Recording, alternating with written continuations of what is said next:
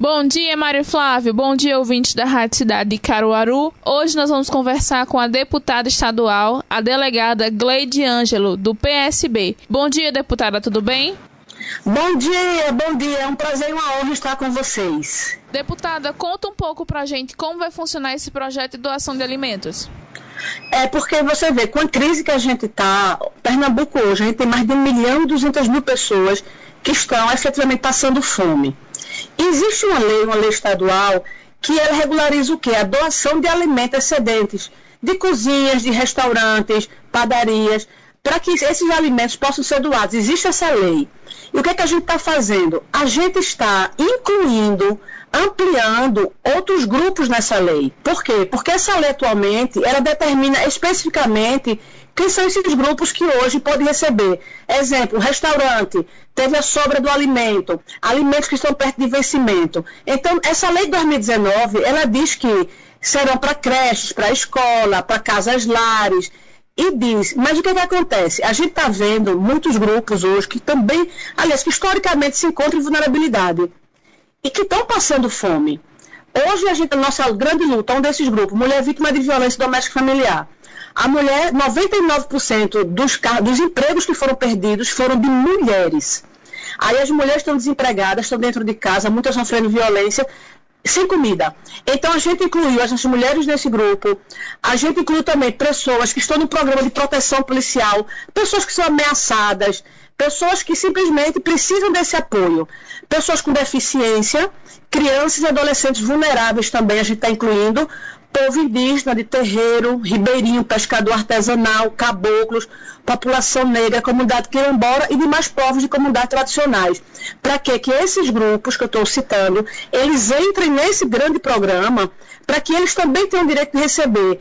Porque é justamente isso. Existem muitos alimentos que são jogados no lixo por supermercado, por empresas, por restaurantes. E esses alimentos, existe uma lei regulamentando a doação. Então, quanto mais a gente incentivar, quanto mais a gente divulgar e propagar, esses alimentos não serão perdidos, não serão jogados no lixo e irão para quem necessariamente hoje está passando fome. Então, esse é o nosso grande objetivo do nosso, pro, do nosso projeto, é ampliar o, o grupo que a gente vê que está em vulnerabilidade social e está passando mesmo fome. Então, é para isso que a gente apresentou esse projeto de lei. Então, de forma prática, o que muda na lei já existente, além do grupo de beneficiários que será ampliado?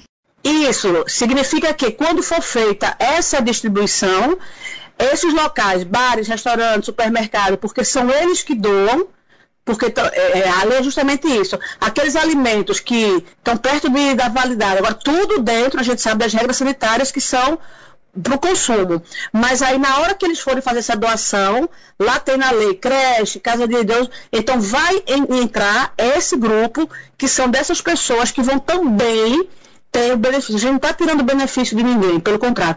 A gente está ampliando, porque quando a gente fala em fome, quando a gente fala em política pública, a gente tem que ter esse olhar para quem necessita mais.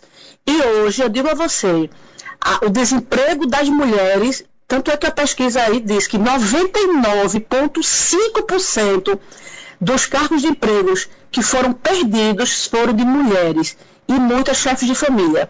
Então é por isso que as mulheres têm que entrar, criança e adolescente, porque quando entra a mãe, as crianças também precisam alimentar. Então o que a gente está fazendo é uma grande política pública para a alimentação desses grupos que hoje se encontram fora desse rol de prioridade. Existe alguma previsão para a votação desse projeto? Muito importante e é urgente, porque eu digo, as coisas quando se demorar muito, quando for, quando for sancionado, não vai ter mais efetividade, porque as pessoas já estão passando necessidade, já estão com fome muito. Então a gente precisa de celeridade quando a gente fala em casos de urgência. Ele está seguindo com a CCLJ, que é a comissão de, que vai julgar a constitucionalidade. Eu já digo que é constitucional, por quê? Porque eu não estou invadindo a esfera do executivo e não estou criando nenhum orçamento para o Estado esses produtos são doados. Então, quando é doado, não é custo para o Estado. Então, eu já adianto que é constitucional. E vai passar pelas outras comissões e vai para o plenário. Eu acho, acredito que no entorno, no máximo de dois meses, ele está em plenário sendo votado e aprovado. espero que esse projeto seja posto em prática para que possamos tentar reduzir a fome no Brasil.